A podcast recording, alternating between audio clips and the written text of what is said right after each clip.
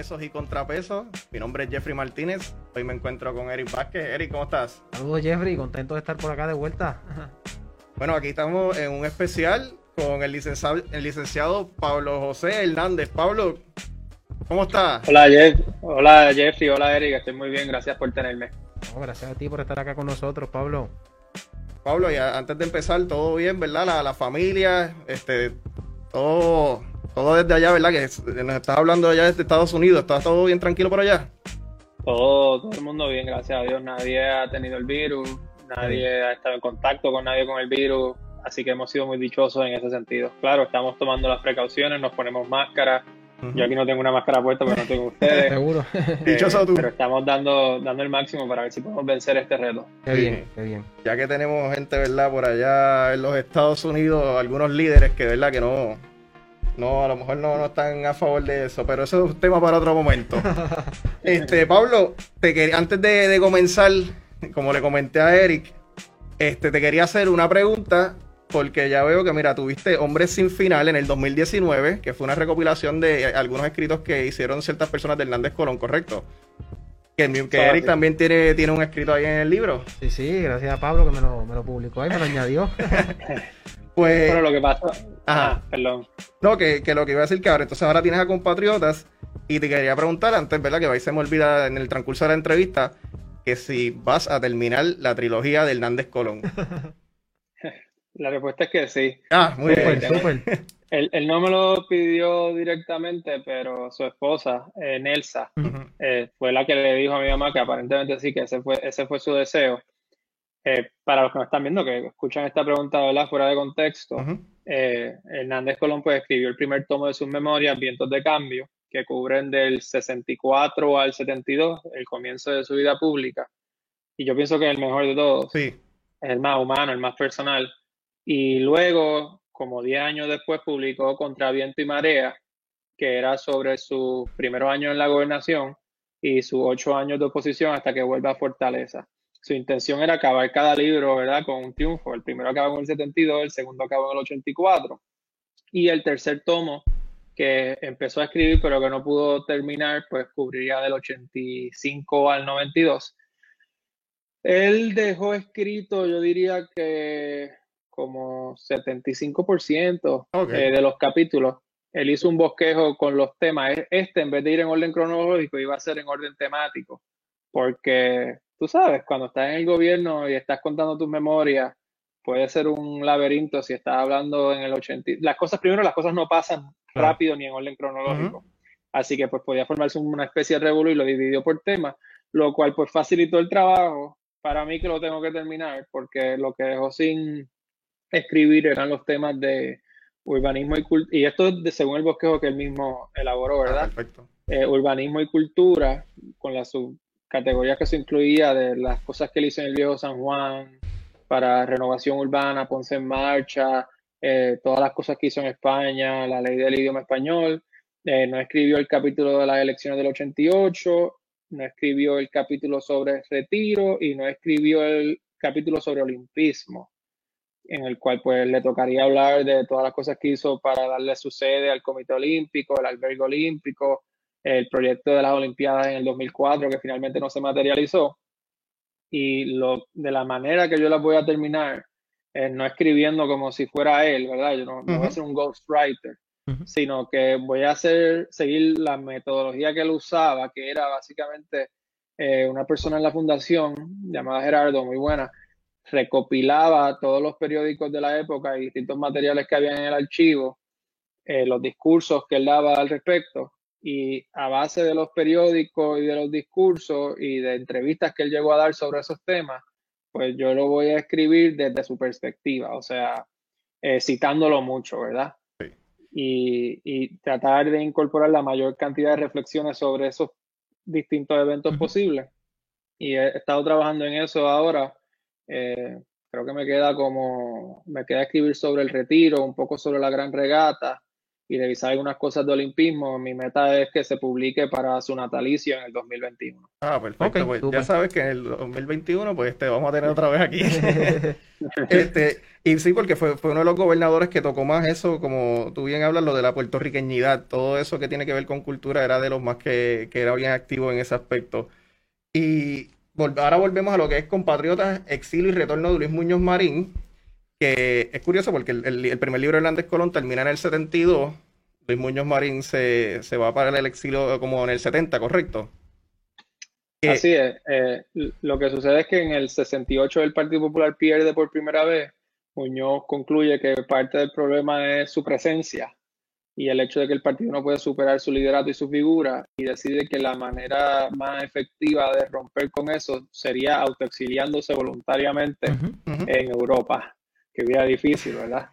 eso, eso. y se, se va para Roma y luego pasa un tiempo en España y eh, sorry, es que me distrae porque salió, salió- Ahí, ahí estamos, ahí estamos. Ese bulto, ese bulto.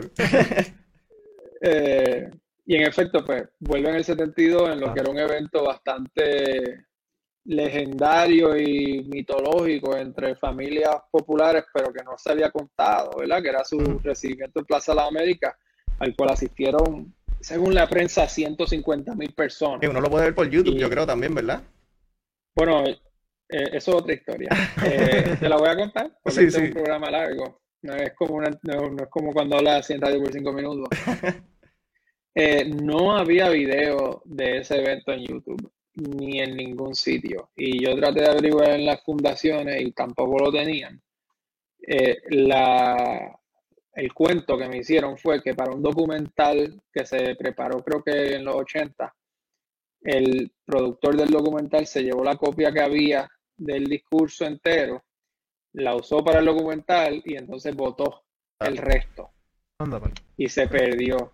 Pero en los archivos de un canal de televisión, no voy a revelar cuál, porque yo no sé si, si la persona me autoriza, encontraron, fíjate, no, lo que pasó fue que yo viendo un video que hacía un cutaway a, a ese apietaje de ese discurso, me di cuenta que ese canal podía tenerlo en sus archivos.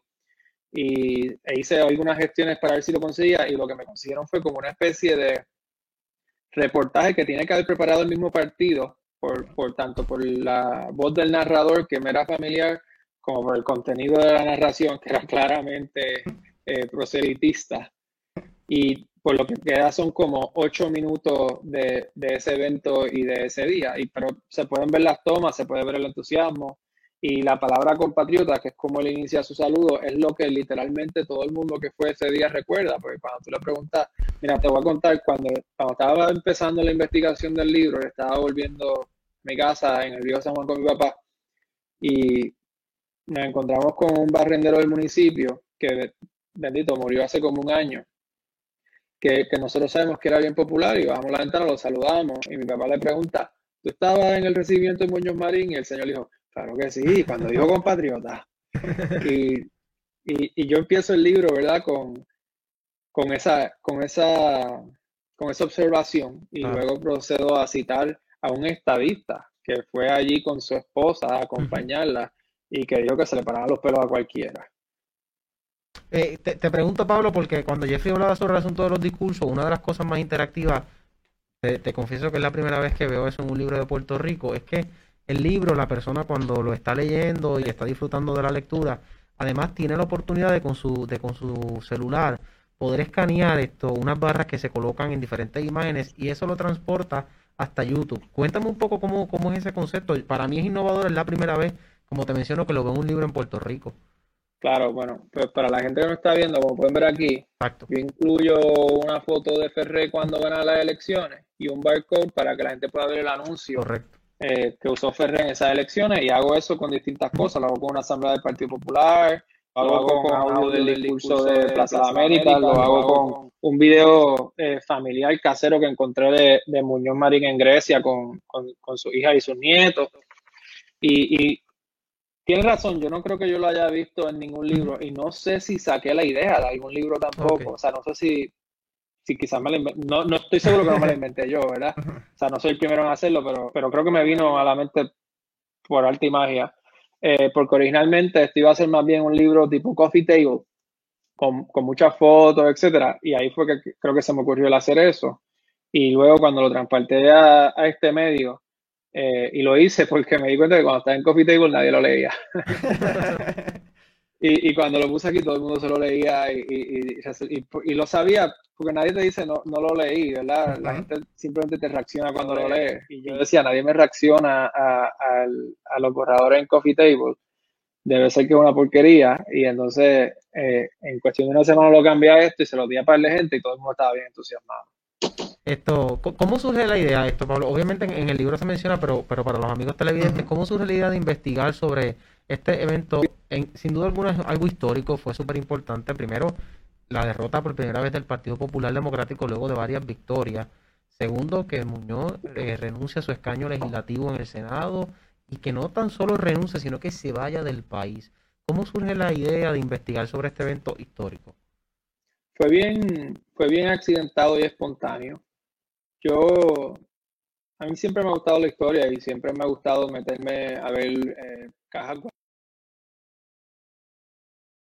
mi abuelo, de mi familia, porque uno no sabe lo que encuentra. Y después del huracán María, pues yo creo que como para noviembre o diciembre, encontré el único closet de mi casa que yo no había buscado en esos días. y encontré unos negativos que decían recibimiento del EMM, no tenían ni el nombre del fotógrafo estaba junto con otros negativos de fotos que había tomado hasta mi papá. Y evidentemente era como una cajita que él había guardado desde los 70 y los puse así a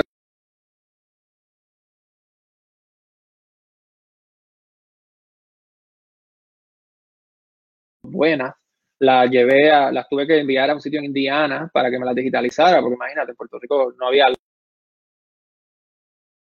y, y luego de ciertos meses pues me llegan y las veo Sí, había visto algunas fotos de ese evento, había visto un clips del evento, porque aunque te conté que el video entero no existe, sí sobrevivían ciertos clips. Y las puse en un álbumcito de esos que uno hace en la laptop y los manda a imprimir. Y entonces cogí el libro de las memorias de Hernández Colón, escribí lo que él escribió de ese día, copy-paste del discurso y lo imprimí para, para mí, para Hernández Colón, que yo creo que no lo hemos dicho porque creo que hoy casi todo el mundo lo sabe, pero por si acaso, que es mi, era mi abuelo. Eh, y entonces para la persona que me dio la idea, que fue el senador Nadal Power, que fue que cuando, la, cuando vio los negativos me dijo, ay, tú debes hacer un álbumcito de esto.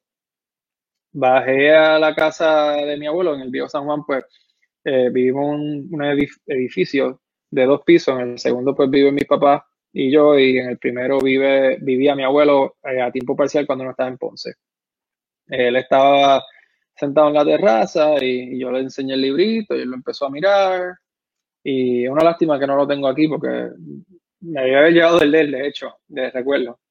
Eh, lo empezó a mirar y, y, me dice, oye, esto está muy bueno, de esto, de esto se puede hacer un libro. Como, como diciéndome, por eso es que empieza como un coffee table, ¿verdad? Que, que del mismo álbum se puede agrandar y vender. Y yo le digo, mm, se puede, pero, o sea, yo sabía lo que le estaba insinuando, ¿verdad? Que era como, vete fácil ni sencilla. Y él me dijo, señalando una parte del discurso de Muñoz, que de hecho es la cita que incluye al principio del libro, y si se puede, se debe. Y yo, ok. Eh, me entusiasmo un poco con la idea.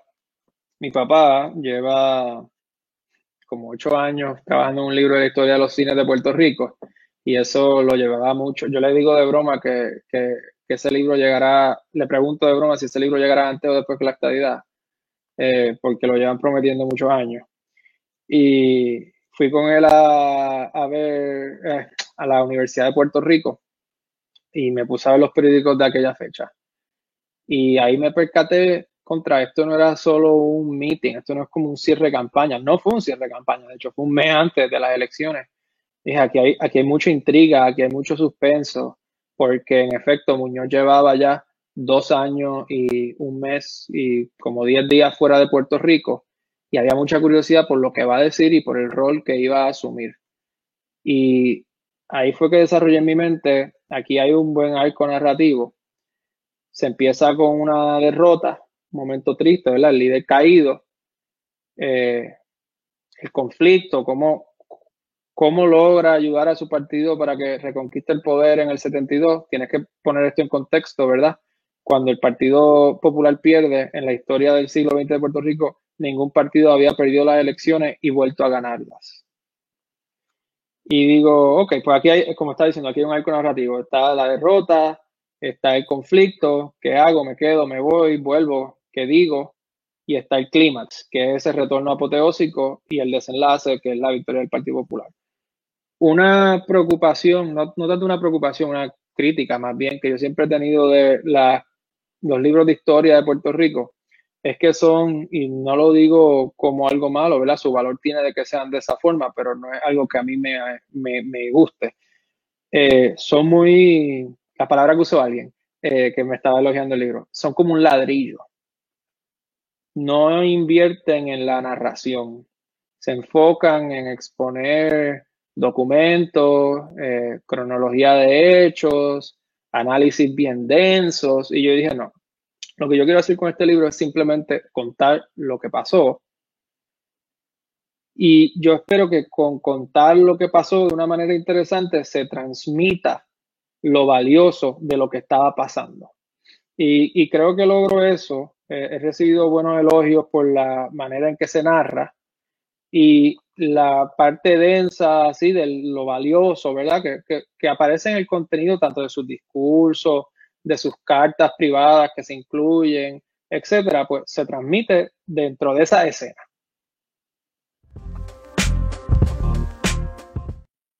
Saludos amigas y amigos que continúan en sintonía de pesos y contrapesos. Estamos aquí en vivo nuevamente, confrontamos unos problemitas técnicos, pero estamos acá hoy con un invitado muy especial, Pablo José Hernández, que nos está hablando sobre su reciente publicación, el libro Compatriotas, Exilio y Retorno de Don Luis Muñoz Marín. Eh, Pablo, estábamos hablando eh, sobre la narrativa del libro en cuanto al asunto de la historia, cómo el, cómo el libro va rescatando la historia desde la derrota del Partido Popular Democrático, eh, luego la renuncia de Luis Muñoz Marín al Senado, cómo él sale del Senado de Puerto Rico y no se queda en Puerto Rico, sino que se va para Europa. Más o menos estábamos hablando sobre ese asunto de la narrativa del libro y, podríamos continuar ahí. Claro, claro pues, lo que está diciendo era que eh, una, de las cosas que más han elogiado del libro es que dicen que lee como una novela. Yo invertí mucho tiempo en aprender sobre técnicas de narración en el contexto de un libro de historia donde todos los hechos tienen que ser verídicos y, verificables. Y escribí el libro de una forma para que la gente pues pudiera disfrutárselo. Una de mis preocupaciones o, o quejas más o menos era que muchos libros de historia que se publican en Puerto Rico son bien densos y no prestan mucha atención a cómo contar la historia de una manera que uno se pueda interesar en ella. Un ejemplo que suelo dar es que, por ejemplo, eh, como muchos libros de historia en Puerto Rico hubiesen escrito este libro, pues sería, por, te diría que podría ser algo así como el día tal, Muñoz escribió una carta a Hernández Colón en la que expresó su sentir sobre el desarrollo del Estado Libre Asociado. Dos puntitos reproducen la carta entera. Y a mí eso no me gustaba. Y eso, yo, yo leo mucha biografía, muchos libros de historia en Estados Unidos y me percaté que ellos no hacían eso. Ellos pues escogían lo más importante, y lo contaban de una manera un poco más dramática, pero siempre fiel a los documentos, o sea, nada puede ser inventado. Y, y pues me, me, dediqué a hacer eso.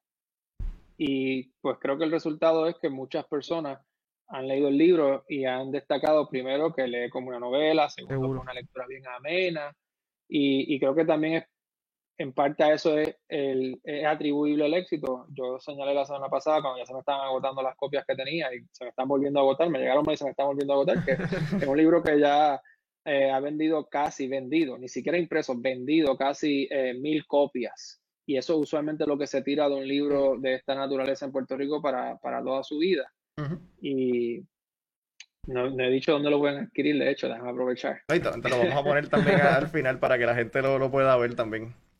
Este... Lo, pueden adquirir en, en libro787.com, en Librería Laberinto en el Viejo San Juan, El Candil en Ponce, Casa Norberto en Plaza, Fundación Rafael Hernández Colón y si quieren una copia dedicada en compatriotasmunos.com. Ok, súper. Pero volvemos, volvemos con la, con la entrevista, ya que metí esa promoción. No, no, está bien. Y, y al final lo volvemos a repetir porque es, es importantísimo, sin duda, sin duda.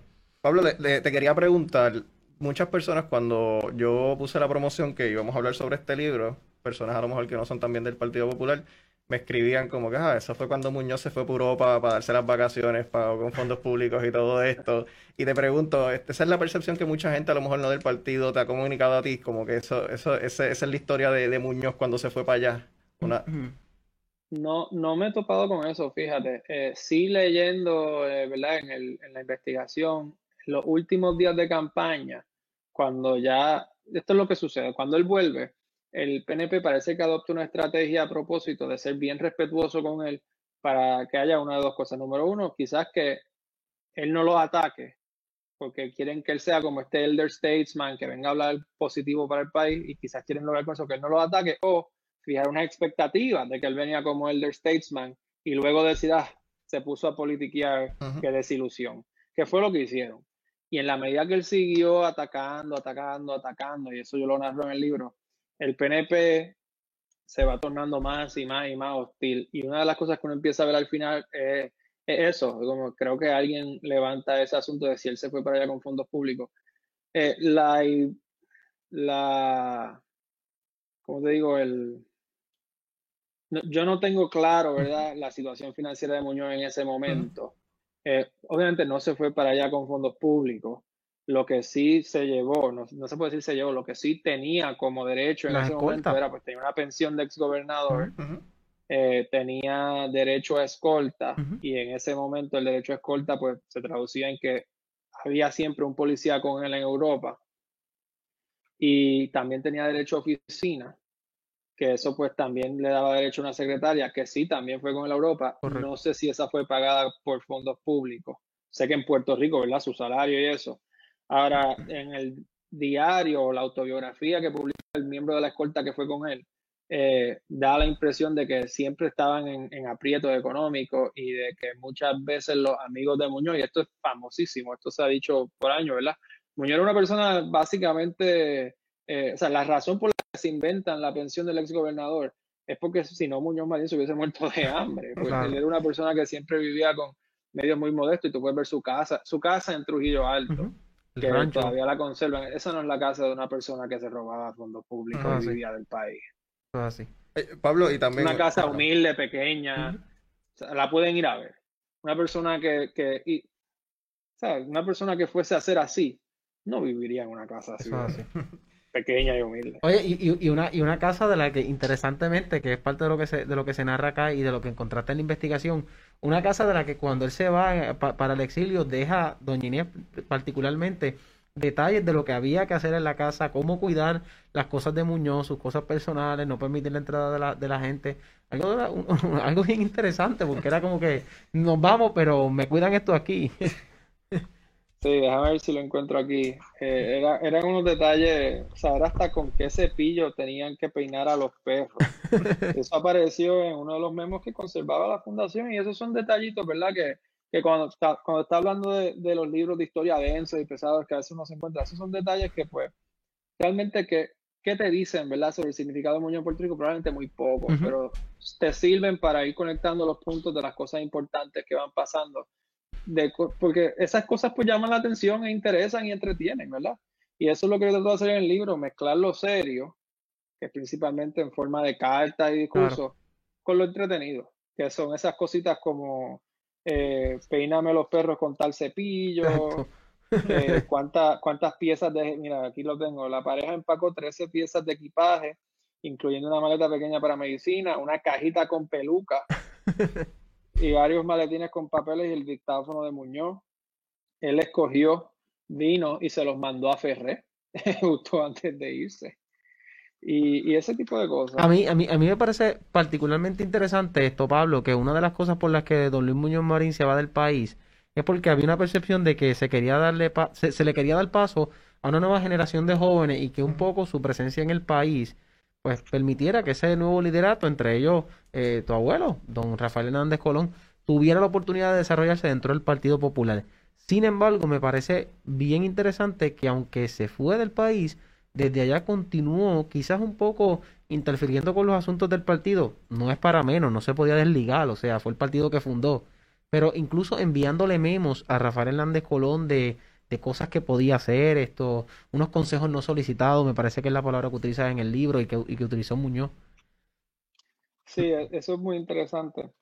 Él llega a Europa en agosto. En efecto, yo te diría que por varios meses, él parece que estuvo bastante, él dice que estuvo totalmente desconectado sin leer periódico ni nada.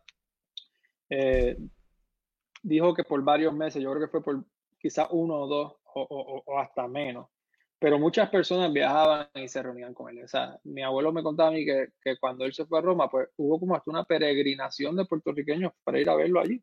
Y en efecto, como tú señalas, eh, él empieza, estoy buscando aquí la fecha porque se me escapa, creo que es en, en marzo, o sea que espera, él espera bastante.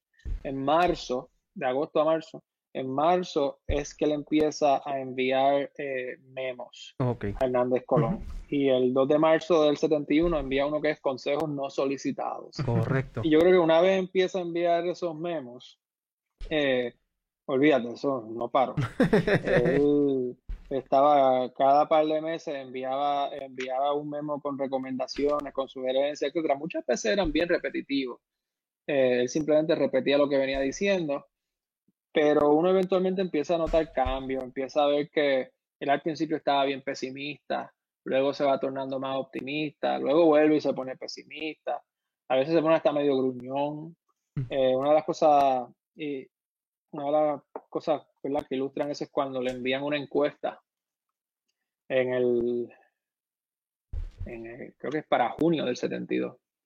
Le envían una, le escribe a Samuel Vadillo, que había sido su publicista y que era un amigo suyo, eh, de que había oído que se había hecho una encuesta que no salía del Partido Popular bien parado, que si le podía mandar más información.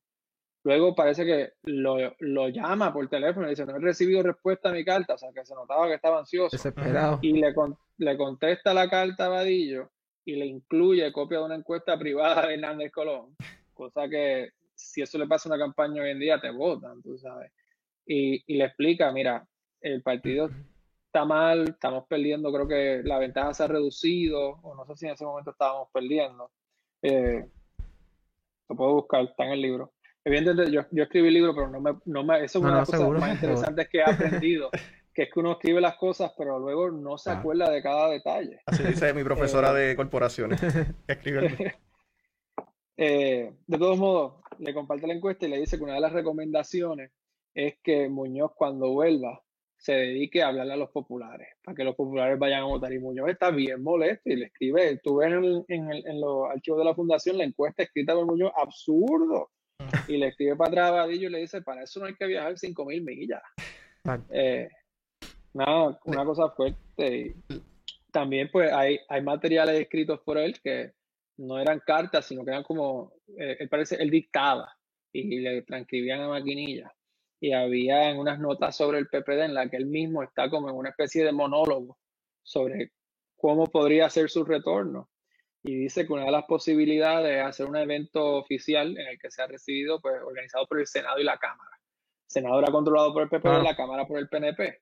Y él pone entre paréntesis, el presidente de la Cámara, paréntesis, este probablemente no aceptaría por bruto. Era Ángel Viera, ¿verdad? Bendito sí. Fíjate, Eric. No, no, no quería llamar la atención a esto, sino a- al hecho de que él, pues, en privado a veces cometía esas indiscreciones. Claro. Aunque uno de los hallazgos más eh, interesantes que hice fue que, que, que descubrí es que él era la misma persona en privado que en público. Y luego me enteré, o a la misma vez que lo investigaba, me enteré que su chofer decía que su chofer, que había sido eh, chofer de otros legisladores en su tiempo, Ese era Alonso, Heriberto. eh, este chofer, eh, se me escapa el nombre, pero era temprano, era en, el, era en los 40, que Ok. yo creo que decía esto. Ok. Eh, o en los 30, porque creo que es el chofer que le asignan cuando es senador por primera vez en el 32. Dice, yo he sido chofer de un montón de políticos y Luis Muñoz Marín es el único que dice lo mismo dentro del carro y fuera del carro. Interesante. Y, y yo me di cuenta también que, ¿verdad? Yo primero vi el discurso, leí el discurso y luego vi las cartas que mandaba de Roma y me di cuenta que el discurso básicamente decía en público lo mismo que le estaba diciendo en cartas privadas desde Roma. Y eso pues me llama mucho la atención, especialmente, vamos, uno no debe ser nunca hipócrita. Uno, tú te portas mejor en, en, la casa de, de, tu mejor amigo que en tu propia casa. Claro. O en la iglesia que en tu casa. En la escuela, no sé, eso varía por persona, yo me he portado bien. eh, pero, y, y, obviamente, pues uno se comunica en privado distinto de lo que se comunica en público. y, y, muchas veces yo lo he visto, pues yo he vivido con, no estoy diciendo que lo he visto en mi familia, pero con personas que he interactuado. Eh, en privado se habla muchas veces simplemente de que hay que hacer para ganar, del chisme, de fulano está adelante, fulano está atrás, eh, eso es bueno para el partido, eso es malo para el partido. Luego en público es todo el bienestar del país y el país para acá y el país para allá. Muñoz Marín en privado casi siempre era todo el país todo el país. Cuando hablaba del partido era y cómo esto le puede, y, hacía como una especie de siempre una nota aclaratoria de, y claro, cuando le hablo de mejorar el partido es porque creo que el partido es el mejor instrumento para servirle al país. Siempre lo ataba a eso. Hay una autenticidad en sus propósitos que a mí me llama mucho la atención.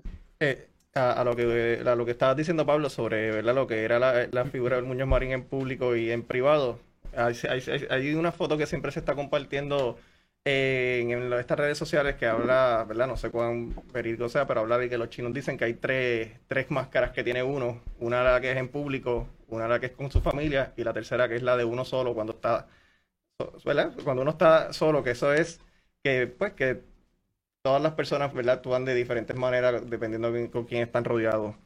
Pero retomando lo que, lo que decía Eric este, sobre, sobre Muñoz, para hacerle como un piggyback ahí, y, y aprovechar que estás aquí. No sé si lo toca mucho en el libro o si, o si, no, o si no lo toca. La parte cuando, cuando Muñoz ya decide regresar. ¿Qué, qué pasó por la, por la mente de Rafael Hernández Colón en ese preciso momento? Si, si, si hubo alguna reserva de, bueno, ahora es que estoy subiendo ahora para en la, en el, liderato, y no sé si esto pues pues me baja a lo mejor un poco la, que la figura de él llegue en ese momento antes de las elecciones o simplemente él sentía que sí le iba a ayudar este, llegando tan cerca de las elecciones el libro cubre lo que está documentado sobre eso. Y hago esa, ese énfasis y después te digo por qué.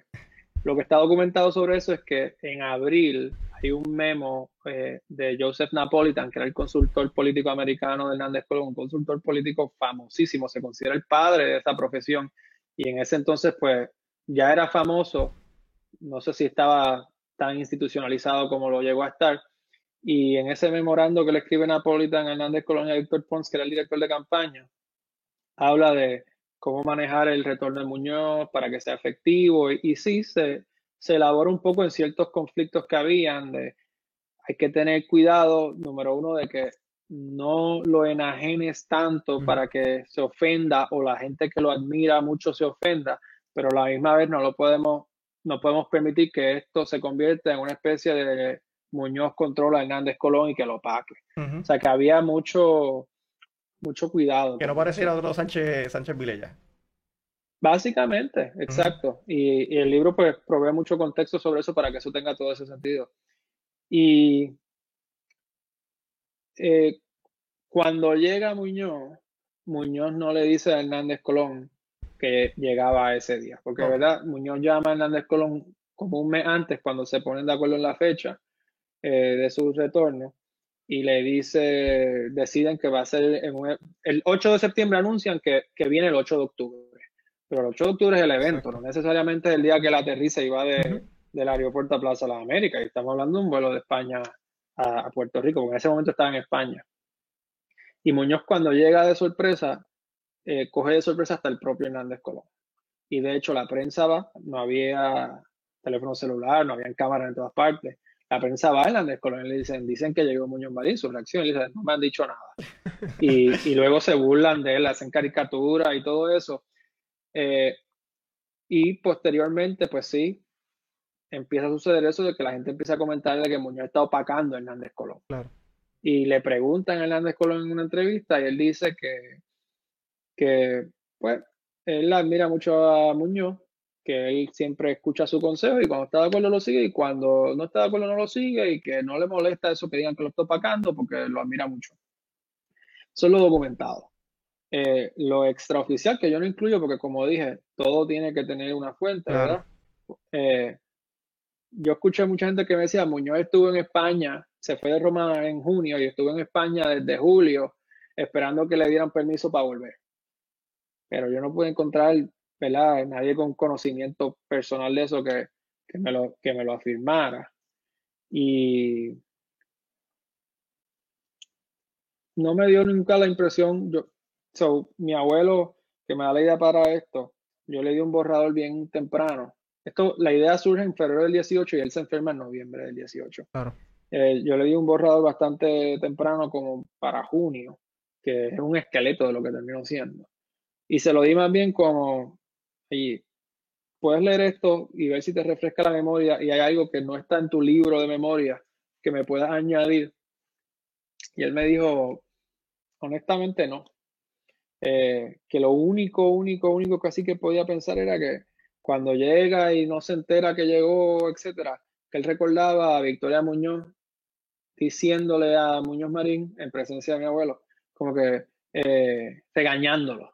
Ah, eh, Victoria regañando a Muñoz. Okay, okay, yo, Hablé, yo hablé con Victoria y Victoria me dijo que, que sí, que ella recuerda eso y que le decía, eh, este es tu candidato a gobernador, como tú no le dijiste. Pero no, no se acordaba de más nada. honestamente, si, si hubiese tenido la dicha de tenerlo por más tiempo, sin duda yo le hubiese tenido muchas más preguntas que hacer.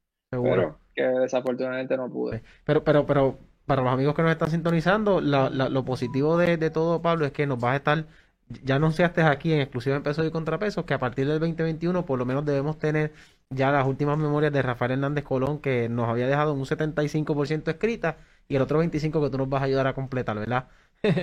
Eh, eso es así, y al decir públicamente que era para el 2021, creo que me amarré. hasta ahora te vamos a mejorar. mira, mira, Pablo, eh, quisiera que, hablamos, que, hablemos un poco sobre. En el 1972, obviamente, eh, se menciona en el libro que era razonable pensar que si el Partido Popular Democrático no ganaba esa elección, estábamos destinados como partido a desaparecer. Te hago esta pregunta porque precisamente hoy Sale, una nota donde una persona dice, un analista, no voy a mencionar su nombre, dice que si el Partido Popular Democrático no gana la elección del 2020, es un partido que está destinado a aparecer. ¿Qué opinión te merece, te merece eso? O, cómo lo hubiese visto Don Luis Muñoz Marín en, aquel, en aquel tiempo si, si estuviera con nosotros en el 2020? Es bien complicado, porque como mencioné anteriormente, cuando el Partido Popular pierde en el 68, hasta ese momento ningún partido había perdido y vuelto a ganar. Que diga, ningún partido que había gobernado había perdido y vuelto a ganar, sin meterse en algún tipo de alianza, coalición, que hasta como los 40 se permitía que dos partidos eh, unieran sus votos y eligieran un solo candidato a entonces comisionado residente. Y cuando pierde el partido, pues habían buenas razones para pensar que, dada la trayectoria histórica de Puerto Rico, el nuevo partido en ganar las elecciones iba a estar por mucho tiempo y luego sería sustituido por un partido nuevo. Y eso pues probablemente pesaba mucho en la mente de Muñoz Marín. El hecho de que vuelto a ganar en el 72 pues fue muy significativo porque fue un indicio de que el partido se estaba institucionalizando, de que y esto es algo que ya damos por sentado, de que los líderes pudiesen ser pasajeros y los partidos ser permanentes. Exactamente. Y con el pasar de los años, creo que eso pues se ha fortalecido. O sea, aquí, como te dije, lo damos por sentado, que un día tienen un candidato tal y otro día tienen un candidato X y van a seguir cambiando y los partidos van a seguir existiendo. En cuanto a que si el Partido Popular pierde estas elecciones, desaparece, hablando estrictamente histórico, no, sí, no, seguro. a ser una opinión política de si debe o no debe, o si eso es bueno o malo. Yo creo que el riesgo real sería si pierde estas elecciones y las próximas, porque entonces sería la primera vez que eh, uno de los partidos principales pierde tres elecciones corridas. Pero si pierde esta, yo creo que no sería tan distinto a como lo fue quizás en el 96, que perdió dos veces y que perdió cada vez, ¿verdad? Por más. Eso es algo interesante del Partido Popular también, que casi nadie dice, que es que casi siempre ganaba por menos y perdía por más. Y, y eso pues pasa, tú sabes, cuando pierde en el 68 retiene el Senado, pero cuando pierde en el 76 lo pierde todo. Eh, cuando, cuando pierde en el 92 pierde por más que en el 76. Cuando pierde en el 96, pierde por más que en el 92. Y cuando pierde en el 2008, pierde por más que en el 96. Y, y, yo te, y también puedes decir que cuando pierde en el 2016 no pierde por más que en las anteriores, pero es cuando menos ha sacado. Eh, igual, pues cuando gana, pues ha ganado por tres puntos o las últimas dos veces como por menos de un punto. Eh, así que no sé si creo que desaparecer es un poquito exagerado, pero si, si pierde tres corridas, está más aprieto. Lo que sí quería decir también, y esto yo lo, yo lo, yo lo analicé en el 2016 cuando escribía para el Nuevo Día, era que yo me pregunté por qué los dos partidos siguen casi invencibles después de tanto tiempo. Y a la conclusión que llegué fue que para que un partido nuevo sea exitoso tienen que, creo que eran tres condiciones. Primero, ese partido eh, tiene que salir de un partido principal. Ese partido nuevo tiene que salir de un partido principal. Cuando ese partido principal esté en oposición y tiene que ser dirigido por uno de los líderes principales de ese partido. Piensa, por ejemplo, Muñoz Marín era un líder principal del Partido Liberal y después que el Partido Liberal pierde las elecciones, se va del Partido Liberal y funda el Partido Popular. Ferrer era un líder del Partido Estadista Republicano. Cuando el Partido Estadista Republicano estaba en minoría, Ferrer se fue del Partido Estadista Republicano, fundó el PNP y ganó. Pero que eso ya no pasaba porque ahora habían primarias. Antes tú tenías un choque entre dos líderes dentro de un mismo partido y no tenían más remedio que irse, que uno de los dos tenía que irse y fundar un nuevo partido. Ahora, por ejemplo, como Fortuño en el 2008. Fortuño en el 1968 tal vez se hubiese podido ir del PNP, fundar un partido nuevo y ganar. Pero como habían primarias, retó a Rosselló, que era el líder incumbente, estaban en minoría, pero se quedó con el partido y después ganó las elecciones. Y esa era pues mi teoría de por qué no surgen partidos nuevos en Puerto Rico, y es que pues no se han dado las condiciones y que probablemente las condiciones no se den porque ahora existen las primarias y manera de esas personas quedarse con su partido. Exactamente. Tenía una por acá, Pablo, y es que nosotros, obviamente, peso y contrapeso está formado por estudiantes totalmente de derecho, y precisamente una de las personas que tuvo contacto con, con don Luis Muñoz Marín en Europa fue el profesor de Derecho Carlos Ramos, y tuviste la oportunidad de entrevistarlo. Y a mí me pareció curioso porque si yo, si hubiese sabido que Ramos tenía comunicación con Muñoz, pues en la clase le hubiese, le, hubiese llevado el, el tema a la mesa a ver qué nos contaba, pero, pero cuéntanos un poco de esa entrevista que tuviste con Ramos para, para trabajar con el libro. Bueno, el profesor Ramos eh, es mi vecino. Ah, sí, en la número 7, yo vivo en la número 1. Su hijo Carlos, que yo le llamo Carly, era de mis mejores amigos creciendo, así que Carlos es básicamente familia mía. Eso me suena hasta raro, no, ver, no me salió ni profesor, que es lo que debería decir en este contexto más formal.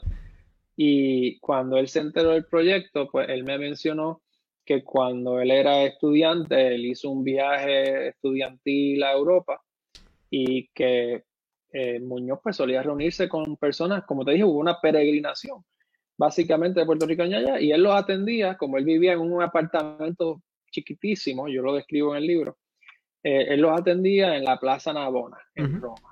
Y pues Carlos participó de una de esas reuniones que Muñoz tuvo con estudiantes allí. Y yo no tanto lo entrevisté, sino que yo le pedí que me escribiera eh, como sus memorias de ese día y de esa conversación, porque prefería tenerlo en escrito. Y yo lo puedo, yo me imagino que no le molesta que yo haga eso accesible, pero yo lo cito en, en la introducción y, y, el profesor pues relata que él le sorprendió muchísimo la preocupación que Muñoz demostraba sobre el problema de la planificación urbana y de cómo Puerto Rico se había convertido en un desparramiento de, yo no sé si eso ni siquiera una palabra, pero se usa mucho. Y digo que no sé si es una palabra porque cuando la escribí creo que no la encontré en el diccionario, pero ustedes la habrán oído. Sí, seguro. Y, y de cómo le impactó que como esa persona entonces tenía como 73, 74 años, todavía seguía pensando en los problemas del país y, cómo podía resolverlos. Y, lo cuenta como una persona que en ese momento pues no era simpática eh, con la figura de Muñoz. Y, pues sí, se, incluye eso aquí. Sí, el profesor, el profesor de Jeffrey de Erin.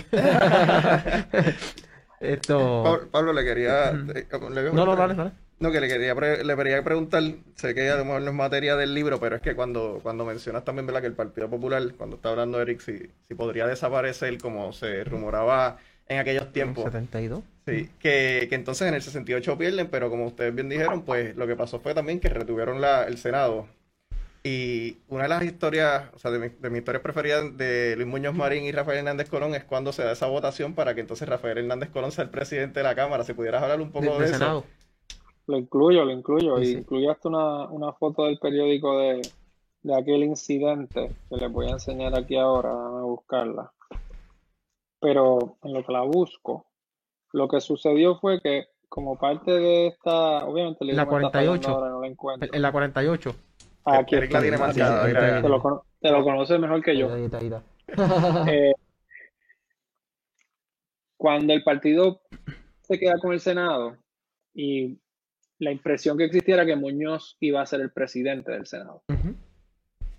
Y Muñoz sorpresivamente anuncia, luego de una pequeña vacación después de las elecciones, que no va a aceptar la presidencia del Senado. Y en ese momento Hernández Colón decide que hace falta una renovación y va y se reúne con, con algunos senadores y, y los convence de que lo apoyen para presidente, pero le faltaba un voto dentro del caucus. Y estaban básicamente divididos entre senadores más jóvenes y senadores más veteranos. Y va donde Muñoz y le dice, necesito tu voto. Y Muñoz le dice, tú estás loco, tú no sabes lo que tú estás haciendo, esto va a crear un revolú grande, yo no te puedo dar mi voto.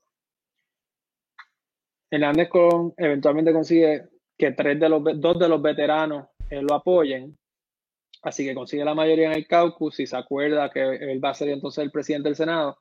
Y el día de la votación oficial en el hemiciclo, y yo me imagino que la gente que no está viendo sabe esto, pero por si acaso, eh, usualmente cuando se, decide algo en un caucus, digamos por 10 a 8, los 18 entonces van al hemiciclo y votan en bloque. Y el día de la votación se vota eh, en una urna, no es a, a viva voz como se ha hecho otras veces. Y cuando se cuentan los votos, hay un empate entre Justo Méndez del PNP y Hernández Colón. Y lo que sucede es que hay tres votos en blanco. Y Muñoz se va en brote. O sea, se para, se forma un alboroto en la grada, en todo el hemiciclo, y se para y dice. eh, he votado por Hernández Colón, etcétera, etcétera, está bien molesto y dice, en la próxima elección para romper el empate voy a votar en blanco. Sí, porque había una duda que si Muñoz había sido uno de los de en blanco, ¿verdad? Eh, no sé tanto si había una duda, pero lo que él quería hacer era, si él votaba en blanco en la próxima y las otras personas votaban en blanco también, pues ganaba el PNP. Así que era, era su forma de encerrarlo y decirle, o cambian su voto o nos quedamos sin control del Senado. ¿Qué pasa? Uno de los tres votos en blanco fue Hernández Colón, Exacto. porque no quería votar por sí mismo. Y y se lo dice a Muñoz. Y yo reproduzco esto ahí, y Muñoz se queda callado, como diciendo, diache, ¿qué tú has hecho? Y Hernández Colón se expresa y dice, yo fui uno de los votos en blanco también, que ya, fui uno de los votos en blanco, también voy a votar en blanco en la próxima. Y ahí sí que le cae la presión a los dos disidentes. Y en efecto, se hace la votación y eligen a Hernández Colón presidente del Senado. Y eso se reproduce aquí porque eso es parte del contexto, ¿verdad? Como yo te contaba al principio, yo empiezo con la derrota del 68 y hago un poco de trasfondo del 64 al 68, del rompimiento con Sánchez Vilella, etcétera. Sí. Luego cubro el 69 y principios del 70, que es pues abonando a su decisión de retirarse. Y, y entonces el exilio en Roma del 70 al 72, en Europa, perdón, del 70 al 72, mayormente en Roma, el retorno en octubre del 72 y su rol en esa campaña del 72, que eso pues se sabía muy poco de y que es lo más interesante para mi sorpresa. Daba unos discursos en, en, en como que pequeñas concentraciones Mm. en, distintas, en distintos barrios Sí. y que llegaba a veces sin anunciar. Yo, yo, yo creo que, es interesante porque obviamente pues el, el libro recoge el, el asunto histórico de ese exilio, pero ade- además de que, de que, por lo menos acá en mi opinión, don Luis Muñoz Marín nunca pudo despegarse de lo que fue el país y el Partido Popular. Y lo narras en una de las partes que, que mencionas que Marisara Pon, cuando estuvo por allá eh, visitando a, a- que, que fue, fue un encuentro que ellos tuvieron, que, que en una de, de las partes Marisara Pon lo, lo ve caminando alejado del grupo y solo y que Doña Inés le dice que cuando él estaba así era que estaba pensando en Puerto Rico. O sea, una muestra más de que nunca pudo dejar de pensar en Puerto Rico. Otra de las cosas era cuando le exigía a los ayudantes como que, mira, necesito que me envíen recortes de periódicos, que me envíen la información de lo que está ocurriendo en el país. sin duda alguna, a pesar de que se fue, nunca pudo soltar eh, su país y sobre pudo todo, estar tranquilo por allá. no, y sobre todo la colectividad que fundó. Sin duda, eh, y eso pues se puede debatir si era una especie de contradicción entre su deseo de mantenerse alejado y su instinto de estar envuelto. Claro, claro. Ahorita, Pablo, nos dijiste dónde es que las personas pueden encontrar el libro nuevamente. Nos dijiste el libro 787, la página de Claro, si lo internet. quieren comprar, si lo quieren comprar por internet, que es lo más seguro en estos tiempos, Seguro. pues libro787.com lo vende a $19.99. Eh, Librería Laberinto, que tiene una tienda en el Viejo San Juan, pero también tiene una tienda en internet, librerialaberintopr.com, lo vende ahí también. Ok. Casa Norberto en Plaza de las Américas, también entiendo que tiene página en internet. El Candil en Ponce, la Fundación Rafael Hernández Colón en Ponce. Y yo, pues, hay gente que le gusta una copia firmada por el autor y pues como están las cosas, yo no puedo hacer un evento de firmar eh, copia y, y estar en contacto con tanta gente cerrada. Pues yo hice una página web para venderlo donde también pueden encontrar más información del libro, como una muestra, algunos videos, algunas fotos. Se llama compatriotasmunos.com y ahí lo pueden ordenar eh, dedicado. El costo dedicado es 27 dólares, pero incluye el envío gratis. Ok, a mí me parece bien. Sí. Así y recordándole a los más jóvenes, digo a los adultos mayores ya también que están pegados a la tecnología, que el libro, además de obviamente pues uno poder disfrutar de su lectura, puede escanear los códigos que tiene y puede pues transportarse ese- a, eso- a esos eventos importantes a través de unos visuales que te refieren a, fe- a YouTube y demás. Así que ya escucharon amigas y amigos dónde pueden conseguir el libro. Pablo, agradecido por, por haber estado acá con nosotros dialogando un rato sobre, sobre el nuevo bebé, compatriotas.